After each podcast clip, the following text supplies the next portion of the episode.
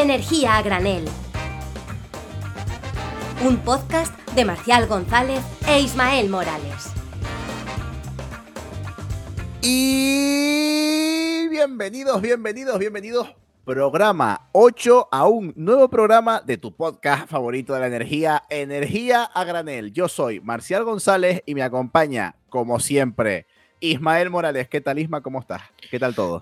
Bien, bueno, bueno, pues aquí con una ola de calor tremenda que hemos pasado, ahora de repente hemos llegado a, unos 20 grados, de 36 a 20, pues bueno, viviendo el cambio climático, ya estamos, nos estamos adaptando, ¿no? Camiseta manga corta, chancletas en mayo, esta es la vida. acostumbrado al agradable clima de las Islas Canarias, eh, aprendí en Madrid, aquí después de vivir en Madrid, que, uf, que yo es que sí que vivía en el paraíso, porque Mira que el frío no lo llevo tan mal, pero el calor abrasador este, y eso que es Madrid, que el que viva a lo mejor en Sevilla o, yo qué sé, bueno, en otros sitios de La Mancha dirá, no tienes ni idea de lo que es el calor, pero yo lo paso mal, ¿eh? Yo lo paso mal. Yo, como manchego te digo que eso es un horno y es, eh, vamos, no se puede llevar a cabo. Y te digo también que en Madrid tú tienes libertad y cañas. ¿Qué es eso clima tropical? Mientras las, cañas, mientras las cañas estén frías, ¿no? Como dicen en Sevilla, que, que mucho calor, y o sea, pero claro, tienen la, la, cerveza esa que te ponen a 2 grados, porque si te la ponen a 3 grados ya no hay quien se la tome, y bueno, por lo menos está fresquita. No, no voy a nombrar marcas comerciales por si alguna marca de cerveza quiere sponsorizar este, este podcast, pues estaría, estaría muy bien. Hacemos y bueno, un podcast de termodinámica para cervezas. Ya lo, sí, sí, yo, hablo de lo que sea. Si nos patrocina una marca de cerveza, mm, yo el tema lo cambio, lo cambiamos. Eh, eh, cerveza granel. Se, se cambia el nombre del podcast, no pasa nada. Eh, bueno, vamos ya a entrar un poquito en, materia. A ver, aquí, eh, ante nuestros oyentes, he de reconocer una cosa, he de reconocer que yo no me he preparado nada. O sea, yo he, tenido bastante curro y he estado otras cosas. Y le dije, Isma, prepárate tú las noticias porque es que yo no, la verdad que acabo de preguntarte ahora de qué vas a hablar y sobre qué vas a hablar. Yo sé que ha salido la semana pasada lo que es el Repower Europe que no quiero adelantar muchas cosas porque en el siguiente programa traeremos a alguien directamente desde Bruselas para que nos explique qué es este Repower Europe, que es la nueva estrategia energética que presenta Europa. Eh, tú concretamente nos vas a hablar hoy de una cosita que, para dejarlo todo en cliffhanger, que es la Solar Strategy. ¿Me la aprendí bien o no me la aprendí mm, bien? Perfectamente. Perfecto, sí señor, gracias Ima. Pues explícame las cosas porque la verdad que yo no tengo ni idea. Bueno, gracias por decir a todo el público que yo no trabajo. El que no trabajo soy yo. El que ah, hombre, o sea, tú sí trabajas. El que no trabaja en las cosas del podcast soy yo. Yo he estado eh, liado. uy, bueno, bueno, aquí nos vamos. Tú en tu inmensa sabiduría has sacado tiempo para vehicular dentro de tu cabeza estas ideas y estas, y estas noticias y estas normativas. Cuéntame, ilumíname. Gracias por ponerme colorado, ya no sé ni de qué iba a hablar. bueno, el Repower Europe dentro de eh, la UE Solar Strategy pues tenía un pequeño apartado, una pequeña estrategia que ha pasado muy desapercibida, ¿no? Que es la nueva European Solar Rooftops Initiative. ¿Habéis visto? O sea, lo que viene siendo una estrategia para fomentar el autoconsumo en toda Europa. Autoconsumo fotovoltaico o eólico. Ojo, eh, que aquí nadie priva de una energía o renovable o la otra.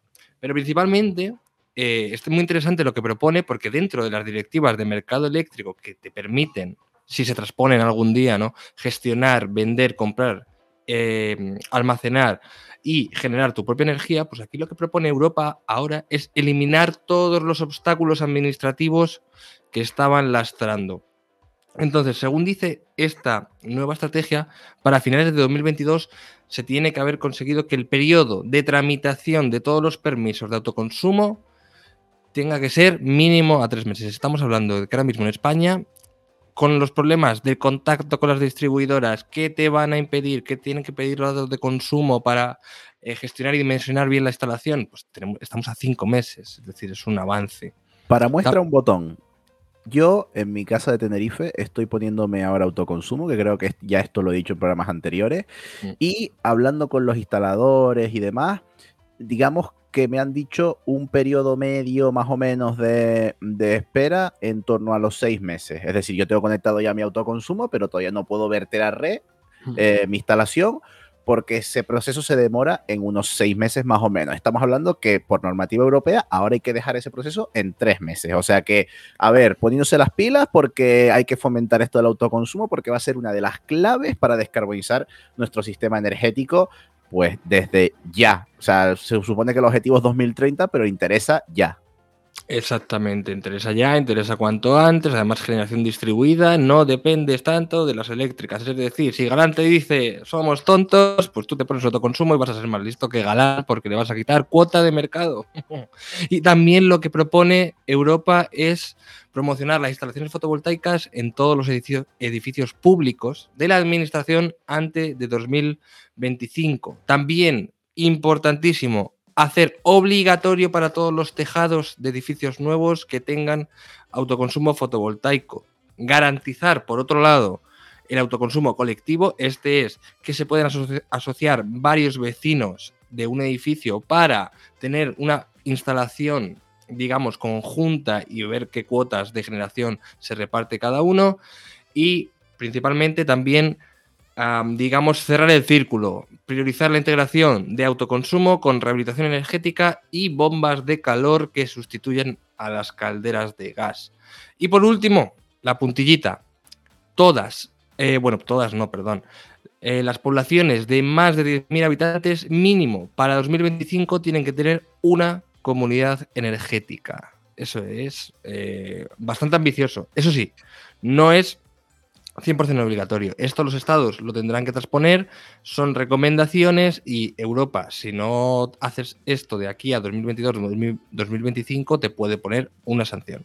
Veremos en qué queda. España ha avanzado mucho, pero sí que es verdad que de momento trabas administrativas y problemas regulatorios con las comunidades energéticas, pues hay para aburrir. Algún día hablaremos eh, en profundidad de este tema. Efectivamente, nos queda mucho que mejorar. Ya no vamos a hablar más de esto de la normativa del Repower Euro porque vamos a emplazarles al siguiente programa, no vamos a desvelar nada más. Y yo me quedo con, unas ganas que tenía de hace, o sea, de hace tiempo que me gustaría hacerlo en un futuro, mm, un programa sobre comunidades energéticas, autoconsumo compartido, cómo está esto en España, cómo está esto en el mundo, porque es un tema súper interesante. Y vamos a cerrar hasta aquí la sección de noticias y vamos con la entrevista donde tratamos un tema que genera divisiones, no solo en el mundo, no solo en España, sino también aquí, en Energía Granel, porque es motivo de peleas entre Ismael y yo más de una vez. ¿Qué tema es? Ahora se los desvelamos. ¿Vamos a la entrevista, Isma, o qué hacemos? Vamos, vamos. Vete poniéndote los guantes de pelea porque ahora en un segundito volvemos. Hasta luego.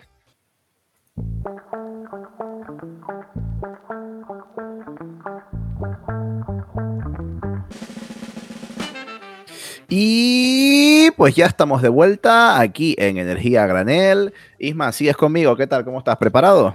Seguimos vivos, seguimos vivos, vamos para ello. Bueno, pues vamos a, esa pelea que, adelantábamos entre tú y yo, ¿no?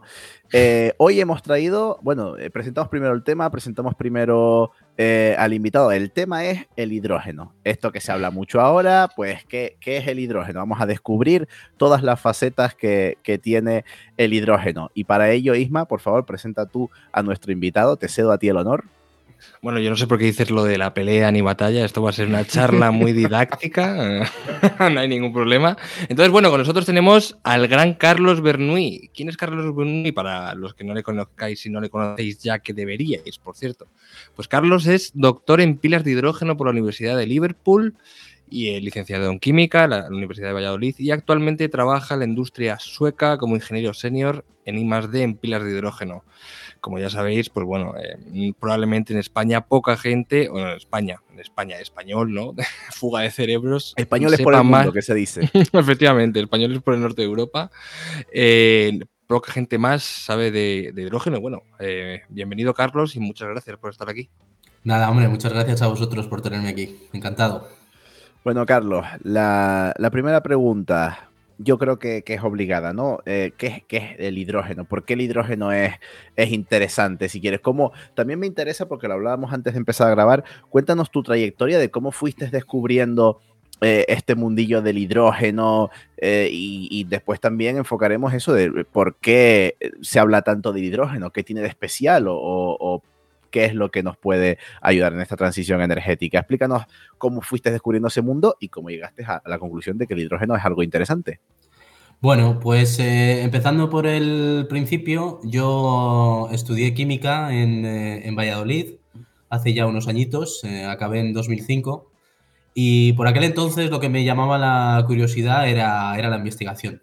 Yo quería dedicarme al mundo de la investigación y al mismo tiempo salir de Valladolid y si podía ser de España y empezar a, a vivir la vida. Y tuve la suerte de encontrar una tesis doctoral en, en pilas de hidrógeno y allí me fui. Eh, por aquel entonces, en 2005, había un pequeño boom del hidrógeno, pero bueno, tampoco eh, no estaba ni, ni, como luego llegó para mal, eh, ni como está ahora para bien. Era simplemente una solución válida y tal, y bueno, había algún proyecto que otro interesante.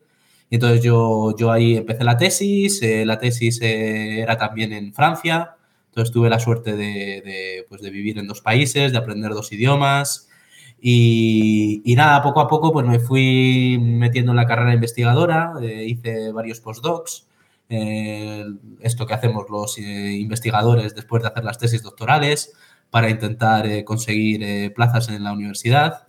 Y nada, trabajé en Dinamarca, donde descubrí Escandinavia, y es más o menos la razón por la que ahora estoy aquí en Suecia.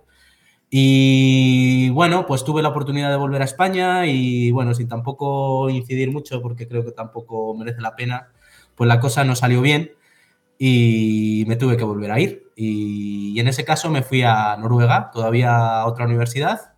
Eh, me fui a Trondheim, eh, una ciudad eh, maravillosa y espectacular, que lo único malo es que está casi en el círculo polar ártico. Que no hace calor, vamos. Sí, y sobre todo las noches de oscuridad, pero la verdad es que mm, tuve unos años muy felices allí. Pero nada, eh, yo ahí me seguía dedicando a, la investigación. En, yo, yo, vengo de la alta temperatura, yo sobre todo hacía investigación en alta temperatura, en pilas de hidrógeno de alta temperatura, y por aquel entonces pues, eh, pues no conseguía plaza en la universidad. Eh, yo intenté ser profe, entrar en, en la bola de, o en la, rueda de, las plazas universitarias, pero, pero no conseguí romper el,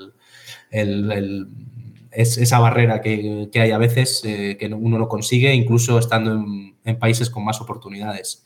Y me salió la oportunidad de dedicarme a la industria. Eh, me salió una oportunidad en Suecia, en la industria del acero, y aquí me vine. Y nada, eh, he estado casi cuatro años trabajando, no, casi más de cuatro años, casi cinco años trabajando en una industria muy conocida del, acero inoxidable sueco que se llama Sandvik. trabajaba para el departamento de materiales, Sandvik Materials Technology. Y hace poquito, menos de tres meses, me he involucrado en uno de los eh, grandes proyectos de, de, producción de acero verde eh, con hidrógeno. la empresa se llama H2 Green Steel. Es una de las, eh, de las, de los, ¿cómo se dice? De las iniciativas para producir acero verde, que podemos hablar sobre ello luego más adelante. Eh, y, entonces tenemos la ambición, somos una startup todavía, somos 100 en la empresa, pero tenemos eh, ambiciones eh, locas para cualquiera que lo vea, de construir plantas de, acero nosotros mismos, empezando desde cero. Estamos ahora mismo cortando los árboles en, el norte de Suecia. Entonces vamos a construir una planta de hidrógeno de casi un gigavatio aquí en el norte de Suecia. Y luego, junto con Iberdrola, tenemos otro proyecto en común para hacer prácticamente lo mismo en la península ibérica. No se sabe todavía si va a ser en España o en Portugal, pero ese es el, plan. Así que aquí estoy metido a tope en el tema del hidrógeno y, bueno, eh, ¿por qué el hidrógeno? Que es un poco lo que preguntabas al principio. Sí, eh, después de... Iba ahora un poco a redirigirte la, charla por, eso, por, justamente vemos que el hidrógeno ya parece que empieza a tener aplicaciones. Vamos a hablar de, primero la, que parece que está más a la orden del día, que es esa forma que tenemos de almacenar energía con el hidrógeno, que es verdad que no se habla del hidrógeno como una forma de almacenamiento de energía, sino como un vector energético. Eh, te dejo a ti que nos expliques cómo usamos el hidrógeno para almacenar energía, para transportarla, etcétera. Es decir, eh, explícanos también, ahí te dejo que nos expliques cómo funciona una pila de combustible con, poquitas palabras. Eh, explícanos un poquito cómo es todo el circuito de esto de almacenar energía utilizando hidrógeno. Sí, pues e, en un primer lugar yo creo que lo que habría que explicar es que el hidrógeno es, eh, es, la herramienta fundamental para extender el uso de nuestras renovables. Em, necesitamos em, ir más allá con nuestros eh, métodos de almacenamiento, porque los métodos de almacenamiento que estamos usando hasta la fecha, las, baterías, eh, no nos sirven para todas las aplicaciones. Entonces necesitamos eh, una molécula que complemente a los electrones, que se suele decir ahora también últimamente, que está como muy de moda. Y entonces el hidrógeno almacena energía. Entonces eso lo podemos hacer de forma limpia eh, con lo que se llama la, rompiendo la molécula de agua a través de, la reacción de electrolisis. Y entonces, junto con energía renovable, porque la reacción eh, requiere energía, eh, creas hidrógeno. Entonces, tú ese hidrógeno lo puedes usar para un montón de aplicaciones. Prácticamente lo puedes usar para todo lo que uno, uno se imagine. Pero sobre todo hay que usarlo para aquello donde no podemos electrificar porque el hidrógeno tiene una gran eh, eh, desventaja que es eh, que de momento, pues aunque que esto también entraremos luego, las pérdidas de eficiencia, ¿no? Pero bueno, con el hidrógeno mm, lo podemos usar en una pila de, combustible, en una pila de hidrógeno, para dar energía. Y entonces hacemos la reacción opuesta. Cogemos hidrógeno, lo hacemos reaccionar con oxígeno, generamos electricidad y, tenemos, generamos solo agua como residuo, y entonces tenemos energía. Tenemos pérdidas de, eficiencias eléctricas, que sobre todo la gran, eh, el gran problema, pero cuando usamos el hidrógeno para cosas que, no podemos electrificar, es donde de verdad le pegamos ese, ese empuje que necesitamos para, para, que, para que podamos llegar a nuestros objetivos de, descarbonización, que es, lo que, es para lo que estamos aquí. Entonces, el, proceso es sencillo, ¿no? Tenemos agua, le aplicamos electricidad casi que directamente a ese agua y obtenemos oxígeno e hidrógeno. Nos quedamos con el hidrógeno, lo almacenamos y cuando queremos obtener de vuelta esa energía, pues lo que hacemos es en esas pilas de combustible hacer la, la, la reacción inversa. Introducimos hidrógeno, lo hacemos reaccionar con el oxígeno del aire y volvemos a obtener de vuelta esa energía y agua. O sea que el proceso está bien simple, bien limpio. Encima usa agua y da agua como producto que al usar agua, pues por lo que sea en el planeta Tierra, agua tenemos mm, bastante. Eh, entonces, pues parece que es una tecnología bastante interesante. Recordemos que el hidrógeno es el elemento más abundante, ya no del planeta Tierra, sino del universo. Entonces, parece una tecnología bastante interesante por lo que nos comenta. Aquí voy a hacer una pequeña aclaración porque es que me chirría a mí mucho la cabeza. No sé qué, te parece a ti esto que se habla ahora de los colores del hidrógeno, ¿no? Para, para que se entienda que de aquí en adelante solo nos va a importar un color. Hidrógeno en la industria se ha usado siempre, pero su manera de obtenerlo no siempre ha sido la misma. Normalmente se obtiene por lo que se llama reformado de los combustibles fósiles, que es decir, los combustibles fósiles hidrocarburos, pues son eso, hidrógeno más carbono pues mediante un proceso se, podemos extraer el hidrógeno de esos hidrocarburos, y, pero claro, aquí la emisión no es agua, sino CO2. Eh, entonces, eh, han aparecido un montón de colores del hidrógeno, eh, no nos vamos a detener en estos, hay hidrógenos azules, hidrógenos amarillos, hidrógenos rosados, hidrógenos grises, marrones. Aquí lo único que nos va a importar es el verde. ¿Qué es el hidrógeno verde? Vale, es aquel que obtenemos mediante esa electrólisis del agua que comentábamos, pero aquí utilizamos energías sin emisiones, energías renovables, que para lo que nos interesa, que es descarbonizar nuestra industria y nuestra producción de energía, es lo más interesante. Así que a partir de ahora vamos a hablar solo de hidrógeno verde. No sé si también, a ti también te ha pasado, Carlos, que te vuelve loco con esto de los colores de hidrógeno no sé qué. Yo digo lo de siempre, interesa el verde. Los demás, bueno, tampoco es que nos vamos, a, a volver locos, pero interesar, interesar de verdad, nos interesa el, verde, ¿a que sí?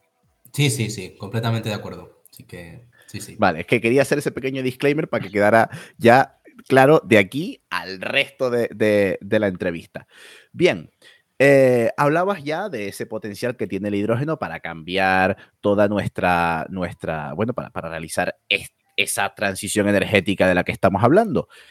Y es que el hidrógeno, como yo por lo menos siempre lo he visto como una tecnología ahí latente que parecía que era interesante, parecía que no, parecía que sí.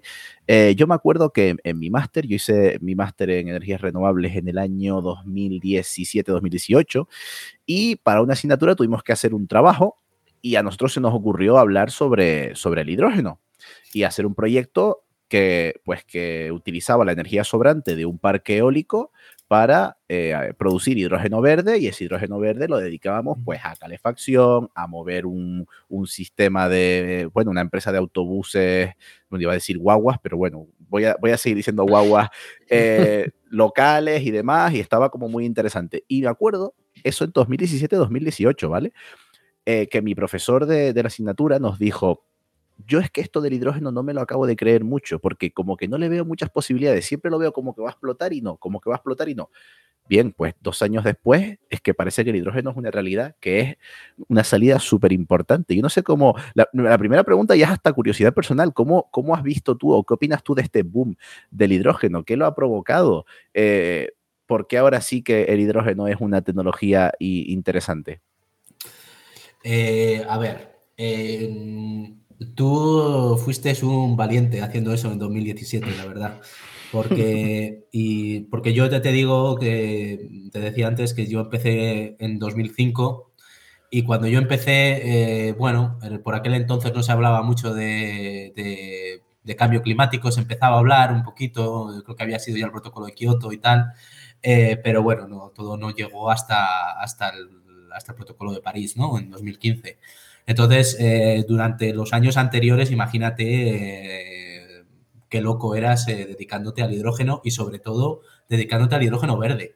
Porque yo desde, el, momento yo tenía claro, o sea, yo me dedicaba al hidrógeno verde, yo no me dedicaba ni al azul, ni al gris, ni al negro, ni al violeta, ¿sabes? Lo mío era um, a partir de las renovables, o sea, yo era electrolisis del agua pura y dura y tal. Entonces, la evolución ha sido un poco triste, de alguna forma, porque ha sido cuando ya no nos, hemos eh, armado, como si dijéramos, de, o se han armado los demás, eh, los que no eran de verdad eh, hidrogenólogos, de, verdad darse cuenta de que necesitamos algo más, de que no solo lo hacemos con, con, baterías, que es el problema, del, que el problema que tenemos ahora mismo, ya no lo tenemos tanto de generación, no lo tenemos tanto de generación renovable, donde sabemos perfectamente que podemos producir energía solar, eólica, hidráulica a un precio muy, muy, muy razonable, eh, incluso muy barato, pero, pero el tema era más en almacenamiento.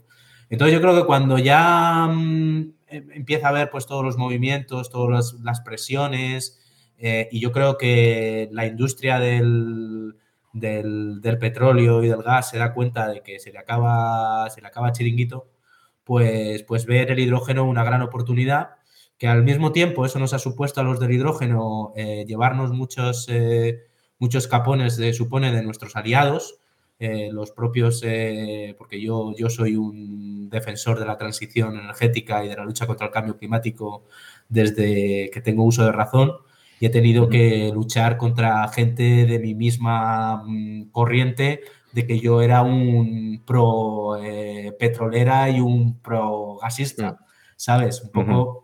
Entonces, yo creo que surge un poco con esa conjunción de elementos de que los más radicales, por un lado, empiezan a reconocer que el hidrógeno es necesario para cosas muy obvias, que ya se lo llevábamos diciendo nosotros desde hace 15 años, como es todo el tema del acero, el amoníaco, sustituir al hidrógeno gris, puramente. Y luego que además nos puede servir para muchas eh, eh, eh, más cosas, que es ahí donde todavía está el debate. Claro, ahí, ahí, va a entrar yo ahora. o sea, no solo es, eh, digamos, el hidrógeno verde, no solo viene a satisfacer la necesidad de hidrógeno en la industria, que siempre ha estado, es decir, hay muchas industrias que necesitan hidrógeno para sus procesos industriales, que ahí pues les viene genial el hidrógeno verde, sino que vamos mucho más allá. Ahora entramos, abrimos otro apartado, aplicaciones del hidrógeno, vale, ya has abierto tu aplicación como almacenamiento de energía. Aquí vamos a empezar un poco más a, debatir, porque yo también tengo muchas curiosidades y, son, o sea, son cosas en las que yo no estoy tampoco tan de acuerdo con Isma y debatimos muchas veces en el ámbito personal. Bueno, bueno. debatimos, debatimos. O sea, todavía no nos hemos pegado, que yo sé. Lo llevamos bien de momento. Hay que acabar eh, la temporada, sí, sí. Luego ya. Entonces, yo a lo que tenía entendido es que eh, el hidrógeno es interesante como vector energético, es decir, nosotros convertimos un consumo que tenemos, por ejemplo, el del vehículo, un, vehículo de transporte, en vez de que consuma gasolina, lo hacemos que consuma hidrógeno y podemos utilizar ese hidrógeno verde en mover este vehículo. Yo lo que tenía entendido, ahora tú me corregirás y, me dirás cómo podemos integrar esto o qué sinergias hay, es que no interesa tanto convertir el hidrógeno perdón, la electricidad verde en hidrógeno verde para después darle la vuelta hacia atrás y volver a tener electricidad para verter a la red por ejemplo. Yo entiendo que a lo que tenemos que aprovechar el hidrógeno es para darle eh, una salida hacia una aplicación concreta, no volverla a verter a la red, porque para eso hay sistemas eh, de almacenamiento mucho más específicos para eso, pues como el bombeo hidráulico o pueden aparecer dentro de poco las baterías de flujo. No sé si hasta aquí estás de acuerdo conmigo o ya estoy empezando a meter la gamba. No, no, no, no. Yo, yo lo, que, lo que sí que estoy muy de acuerdo es que el hidrógeno es una molécula muy apreciada para, su producción. Eh, porque partimos de la base de que necesitamos energía renovable que a día de hoy es eh, muy apreciada, no la tenemos eh, no nos sobra, mm, por desgracia. Si nos sobrara eh, la energía renovable, pues no estaríamos donde estamos. Eh, y entonces, por supuesto, el hidrógeno tiene que ser eh, puesto como, como primero, tiene que ir dedicado a todo a lo que no podamos electrificar. Claro, eso, para mí es, es, es, impepinable. Eso, eso yo nunca, nunca me, me oiréis o leeréis decir lo contrario. Aún así, aún así, con ese primer empuje que se le puede dar al hidrógeno y que, y que se le va a dar gracias a la descarbonización de la industria, de ya no solo de todo lo que usa el, eh, hidrógeno gris, que ya te digo, cambiar hidrógeno gris por hidrógeno verde ya es eh, recortar emisiones equivalentes a todas las emisiones que, que, emite Alemania, que son un montón de emisiones, solo lo que por producción de hidrógeno gris. Pero es que luego además podemos descarbonizar todo el acero que no tenemos otra forma de hacerlo, eh, que no tenemos otra forma de descarbonizar la producción de acero, que no, que no es nada más que usando hidrógeno. Y ese hidrógeno tiene que ser verde, si no estamos haciendo un, pan con unas tostas, ¿entiendes? Entonces, eh, entonces el, acero también corresponde, creo que es el, 8% de las emisiones globales. Y luego podemos incluso pensar en los aviones y en los barcos, cuyas, eh, cuya electrificación es muy compleja. ¿Entiendes? Entonces, cuando vamos por ahí, como, como de menos a más, y, si, el hidrógeno eh, llega a un momento dado, vamos a poner dentro de 7, 10 años, eh, que se convierte en una molécula, en un, un combustible eh, económicamente sostenible y que se ha producido de forma correcta, que no se ha producido, que eso es una de las claves que hay que hacerlo ahora, todo hidrógeno verde tiene que ser producido con adición de energía renovable. O sea, lo que no podemos permitirnos es quitarle energía renovable a otras partes que tienen que ser electrificadas. Yo en eso estoy totalmente de acuerdo. Aquí seguro que mm, si me oyen la gente de, de, los inversores y los bancos, pues me dirán, bueno, chico, a ver también cómo haces aquí un business case para esto, ¿no? Pero bueno, pero vamos a... Yo estoy aquí para intentar buscar eh, la mejor de las soluciones que para eso soy científico, ¿no? No, pero, pero claro, la tecnología está ahí, o sea, no hay que pensar tanto en el hidrógeno como una batería, sino el hidrógeno es mucho más versátil que una batería. Mucho es más que, versátil. Es que ya has dicho tú que la industria tiene una necesidad tremenda de usar hidrógeno como tal. Ya no estamos hablando de usar ese hidrógeno para convertirlo en electricidad y después eh, hacer algo con esa electricidad. No, no, es que ya necesita el hidrógeno de plano, el hidrógeno de, de base. Entonces, ya la aplicación del hidrógeno en la industria es súper, súper, súper interesante. Mm, siguiente, que ya abrías tú el melón. Siguiente aplicación que me gusta destacar del hidrógeno, el transporte.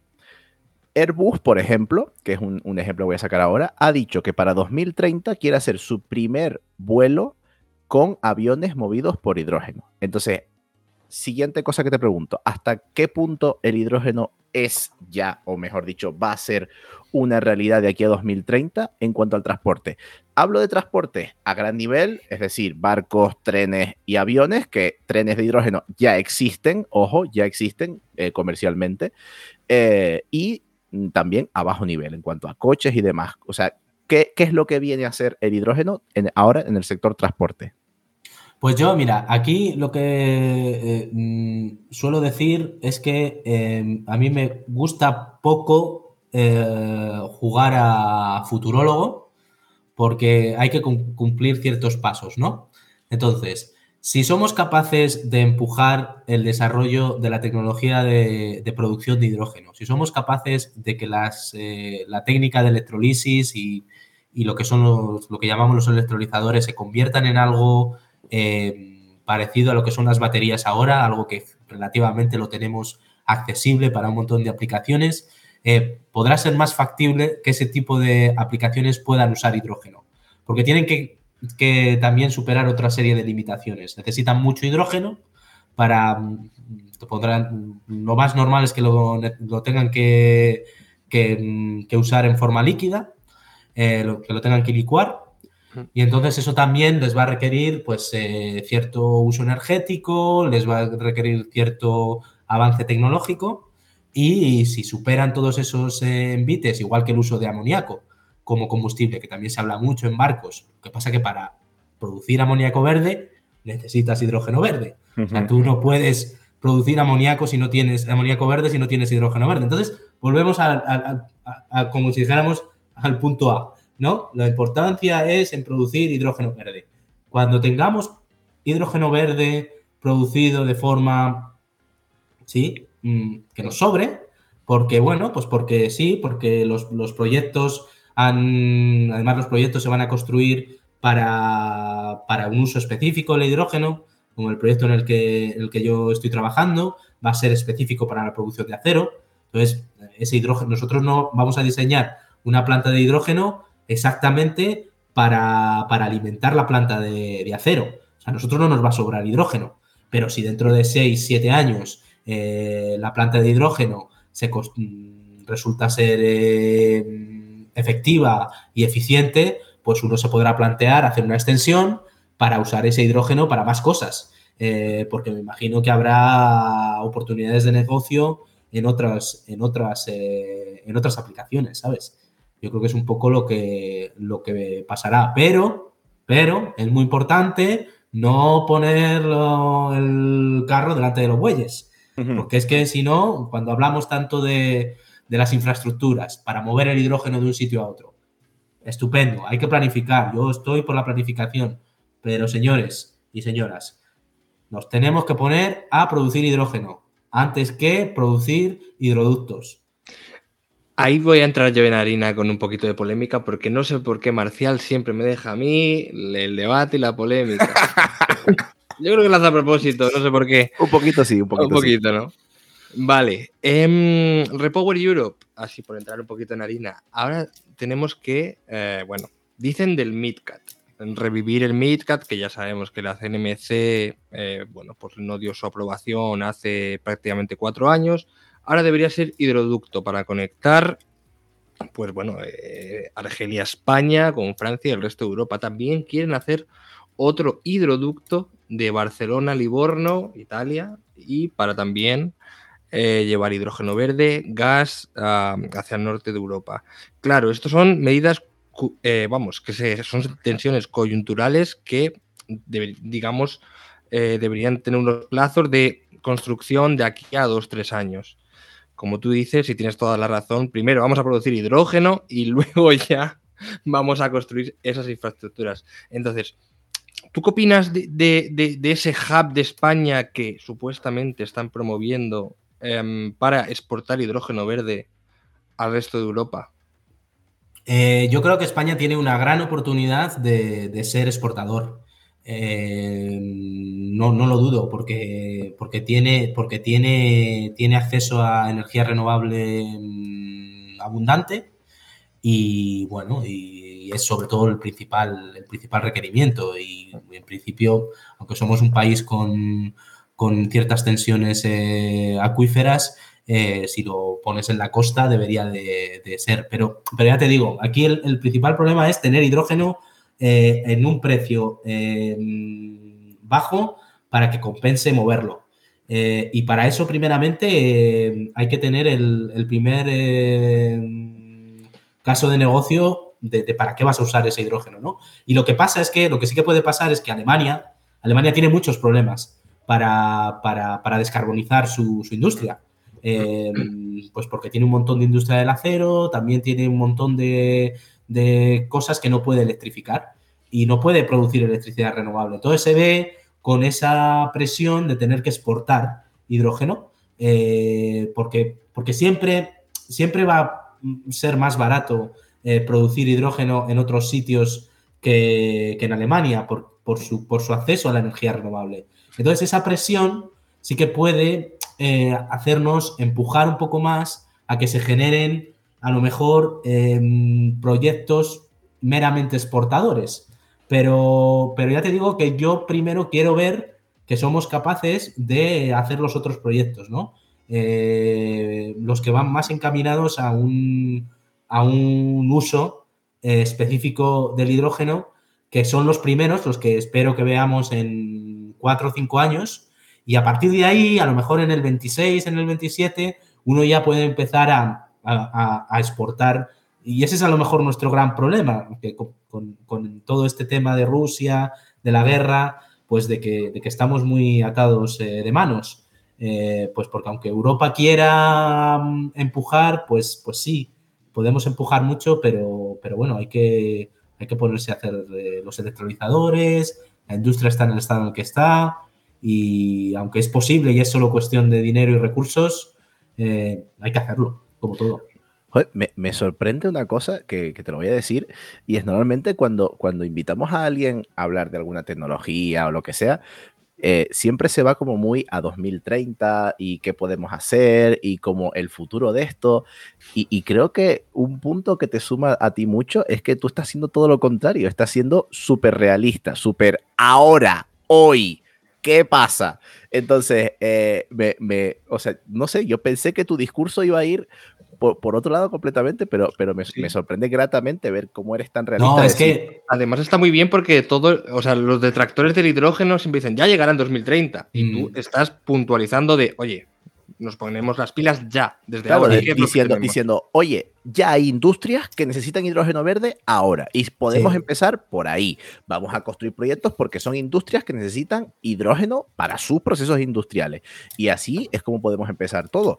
Un uso que no hemos hablado del hidrógeno es para eh, fabricar fertilizantes, que de ahí pues pasamos al amoníaco y a todo lo que tú decías, que también es otra forma que tenemos después de usar energía, pero lo que se dice que ya hay una demanda que tú dices enorme de hidrógeno en la industria y me, me sorprende gratamente y me gusta que lo digas porque nunca lo había visto así, el decir, oye, que ya hay maneras de atacar eh, la industria de hidrógeno, ya hay necesidad de hidrógeno y ya podemos estar produciendo ahora hidrógeno verde. Y, claro, y me gusta cómo haces esa ruta de decir, bueno, una vez tengamos descarbonizada nuestra industria con hidrógeno verde, ya podemos ponernos a pensar. Y si nos sobra hidrógeno, ¿en qué lo usamos? Lo mandamos para otro sitio, lo mandamos para otro lado.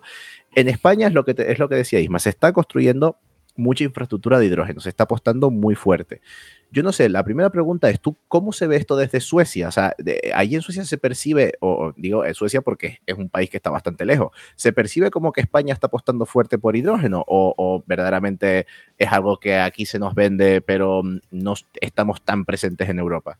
No, no, sí, sí, sí, desde Suecia sí se ve. Mira, yo eh, te quería, eh, un poco eh, a relación de lo que has estado diciendo del, de la inmediatez o no, os puedo contar una pequeña historia personal. Eh, que es un poco pues donde estaba yo trabajando antes. Eh, estaba trabajando en una gran empresa del mundo del acero sueco, em, cuyo negocio es el, el, oil and gas, el petróleo y el gas, ¿no? Y yo me dedicaba ahí a temas de hidrógeno. Eh, yo no me dedicaba a los productos a los que yo daba apoyo desde, desde la I+.D. era para vender, para vender tecnologías de hidrógeno. Eh, pero la industria estaba como, bueno, em, bueno, ya haremos el cambio a renovables, ya iremos abandonando el negocio en petróleo y en gas y, y a mí me, me, me, me hacía comerme las uñas, ¿sabes? Y entonces cuando, cuando vi a estos eh, locos de la pradera del Ice to Green Steel con, con, el proyecto de un gigavatio para 2024 aquí en el norte de Suecia y de otro gigavatio en el norte de, en el sur de España, o sea, en el sur de Europa, en, en la península ibérica, uh -huh. para el 26, pues aunque me pareció la mayor locura, dije, qué narices, y esto es lo que yo llevo pidiendo toda mi vida, ¿no? Entonces, además, me parece la forma más eficiente de combatir el, el sobre todo el negacionismo, el, el, enseñarle a la gente que no, que señores, que no hablamos de 2040, que hablamos de 2025, que es que en Buden, en el norte de Suecia, va a haber una empresa con 1.500 empleados haciendo acero verde y creando empleo y de verdad generando otro tipo de, de, industria completamente distinta. Entonces, ¿cómo se nos ve en Suecia? Pues en Suecia a veces se nos ve con un poco de envidia cómo el, el hidrógeno ha tenido eh, el apoyo, por ejemplo, ahora, tanto gubernamental como, como, como, empresarial, porque son un montón de actores que se han lanzado con un montón de planes. Y entonces aquí, eh, desde nuestra empresa, que somos una startup y que somos pequeñitos, pues a veces pues, nos gustaría pues, que, que los grandes eh, grupos eh, suecos pues también abrazaran el hidrógeno eh, como, como, últimamente han hecho, fíjate, a, raíz de que nosotros hemos lanzado nuestra iniciativa. Eh, hay una empresa sueca del acero eh, muy conocida y muy importante que se llama SSA, SSAB, que hace acero también y había propuesto descarbonizarse para 2050. Pues eh, fíjate qué curioso que le salió el proyecto nuestro, que es como construir otra planta igual al lado, y ahora uh -huh. han dicho que, que, sus planes van a ser para 2030. Entonces, ¿entiendes? Son, son este claro. tipo de cosas que nosotros queremos, queremos cambiar y queremos de verdad de, demostrar que, que, se puede hacer. O sea, yo, yo te digo que cuando alguien te diga, no, el hidrógeno verde eh, a día de hoy todavía no se puede producir eh, de forma barato. No es verdad, no es verdad. Eh, y nosotros lo vamos a demostrar. Lo vamos a demostrar. En dos, tres años vamos a tener la planta, vamos a demostrar que, que el hidrógeno se puede producir de forma eh, económica y, vamos a ayudar a todos los demás a, a, seguir este camino. E, exactamente, justo con lo que decías ahora es donde te voy a hacer ya la, la última pregunta para ir, para ir, cerrando esta entrevista, es en si es económico. O sea, en, cuanto a la eficiencia y la economía te estoy hablando. Eh, la producción de hidrógeno eh, tiene un problemilla, ¿no? Que, que, es que una vez produces ese hidrógeno, hay que almacenarlo. Primero hay que almacenarlo con muchísimo cuidado porque tiene que ser un recipiente que no tenga fugas. El hidrógeno, al ser un átomo muy, muy pequeñito, pues tiene, tiene fugas en donde se almacena y transporta. Entonces hay que tener mucho cuidado con eso y hay que eh, digamos, almacenarlo a bastante presión, con lo cual en comprimirlo eh, se gasta bastante, bastante energía. Ahora, yo te pregunto, ¿todo este, esta baja eficiencia, por así decirlo, sigue siendo económicamente viable eh, para, para, producir hidrógeno y, digamos, para competir con los procesos industriales de toda la vida, por así decirlo? O sea, tenemos, e, es incluso rentable. Sí, porque aquí hay una primera máxima que, que, que, tienes que darte cuenta. Para los proyectos en los que el hidrógeno va a ser usado en los, eh, en los años que vienen, no necesitamos almacenarlo. Es una producción eh, continua que alimenta la producción de la materia prima que luego va a ser usada para hacer el producto final. Por ejemplo, en la producción de acero verde, lo que tú vas a hacer es producir hidrógeno para que de forma continua, según sale el hidrógeno del electrolizador, se dirige a la torre de, de, reducción de hierro que va a producir la materia prima que luego va a hacer el acero.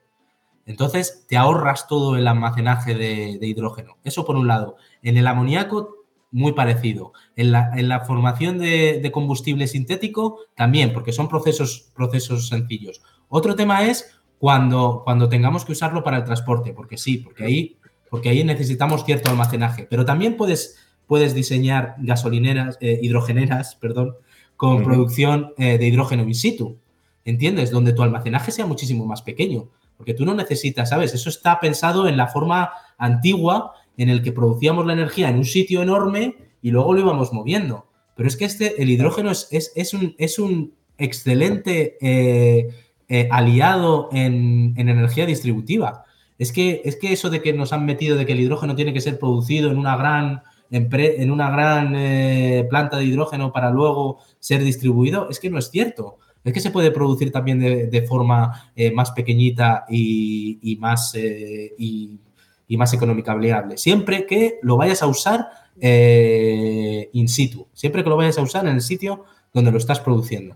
Esa es la gran clave, porque te quitas todo el almacenamiento, que es cierto que es a día de hoy de momento muy costoso, aunque Aquí te podrá mm, echar una mano mi amigo Juan Palencia, que te podrá decir que también se está avanzando muchísimo en todo el tema de los compresores, de, las, eh, de los tanques de hidrógeno, para reducir costes, porque, porque la ciencia avanza que es una maravilla, como sabrás bien.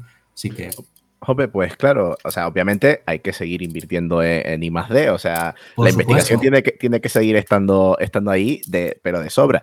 Eh, ya, o sea, un poco para, ir despidiendo, me, te, vuelvo a dar las gracias por esa visión realista que tienes de decir, oye, porque yo nunca lo había visto así, ¿eh? me estás haciendo también a mí cambiar muchos prejuicios y mira que yo era pro hidrógeno a tope, pero claro, es verdad que ahora lo que hay que apostar es por decir, oye, vamos a producir hidrógeno in situ para lo que hace falta producir hidrógeno, que son un montón de procesos industriales.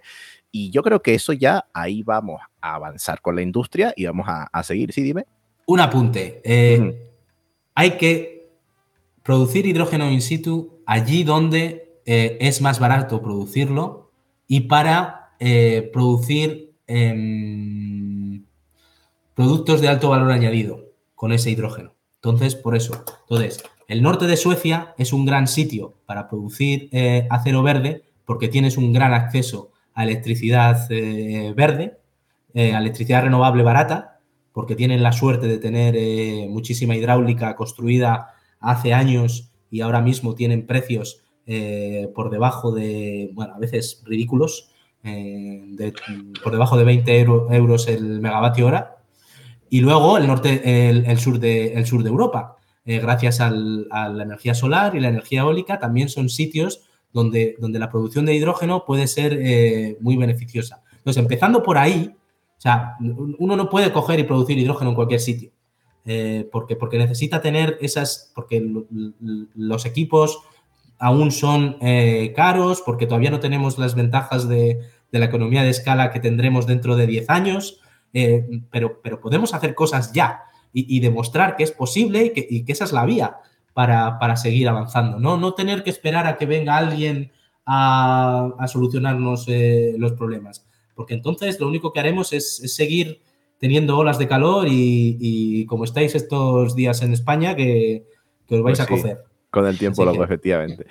Sí, sí, pues, o sea, completamente de, acuerdo en que eh, el hidrógeno es una herramienta súper útil para descarbonizar y, eso, y que hay que ser realista, que no solo es algo que llegará en 2030 en forma de solución mágica, sino que ya solo hoy en día es económicamente viable, es interesante y, es, una opción real que se está implantando en muchas industrias y que tú lo cuentas ya, que, no solo se está implantando, sino que más todavía tenemos capacidad de implantación y que es algo pues económicamente viable. No sé, Isma, si tú querías aportar algo más, pero yo quedo, mm, la verdad, muy contento. He aprendido muchísimas cosas con, Carlos. A, mí me encanta un punto y es el, tema de las startups. Es decir, aquí cuando se hablaba con el tema de los fondos Next Generation, que le iban a dar 1.500 euros, te salían Iberdrola, te salían Naturgy, Enagas con proyectos megalómanos, pero claro, aquí lo que tenemos que potenciar es un nicho de startups, como tú decías, para generar em, el hidrógeno en los puntos muy cercanos al consumo. Entonces, eso es algo que, deberíamos aprender a hacer en España, porque a día de hoy, salvo algún nicho específico de, pequeña empresa que probablemente queda absorbida por una grande, necesitamos más startups que inviertan y que fomenten este tipo de proyectos para industrias específicas como el acero, cementeras, em, las cerámicas de Valencia, por ejemplo, a mí eso me parece un mensaje fundamental y, vamos, para mí me ha encantado, vamos, ya te lo digo. Pues Carlos, muchas gracias. Eh, no sé si quieres, eh, bueno, sigan a Carlos en redes sociales. Eh, yo lo, sigo en Twitter y la verdad que divulga muy bien todos estos temas del hidrógeno. es arroba Carlos Bernuy, ¿no? Si no... Sí, arroba Carlos Bernuy, sí. Vale, perfecto. Dejaremos, tus redes de todas maneras en la, en la descripción del programa. Eh, no sé si quieres hacer promoción de algo más, Carlos, o te, dejo aquí un ratito para que hagas promoción. No, no, nada más, nada más. Que, que sobre todo la, la, industria del hidrógeno va a necesitar eh, mucha gente. Eh, necesitamos también muchos profesionales.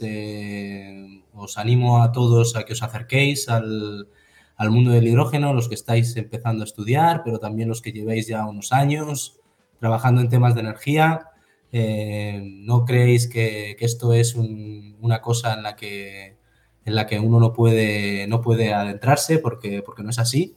Eh, todo siempre uno puede, puede aprender. Y nada, y muchísimas gracias a vosotros por, por invitarme, por el trabajo que hacéis divulgando eh, también y cuando queráis volver a contar conmigo, aquí estaré. Seguro, seguro que volveremos a contar contigo porque es que a mí te lo digo, que me encanta el tema del hidrógeno. Eh, pues muchas gracias, Carlos. Muchas gracias a ustedes por, por, haber estado ahí escuchando. Yo he sido Marcial González, arroba p barra baja renovable en redes, capitán renovable. Y me ha acompañado el gran, el único, el increíble Ismael Morales, arroba ismoralópez en Twitter. Hoy lo dijo bien. Se lo aprendió, se lo aprendió. Hoy sí, lo dije bien. Vamos, al, octavo programa. Se celebra, se celebra.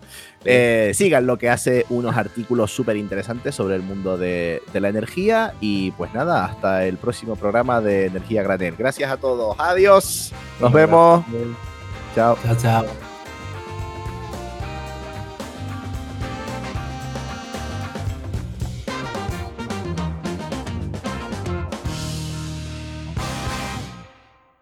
Energía a granel, un podcast de Ismael Morales y Marcial González.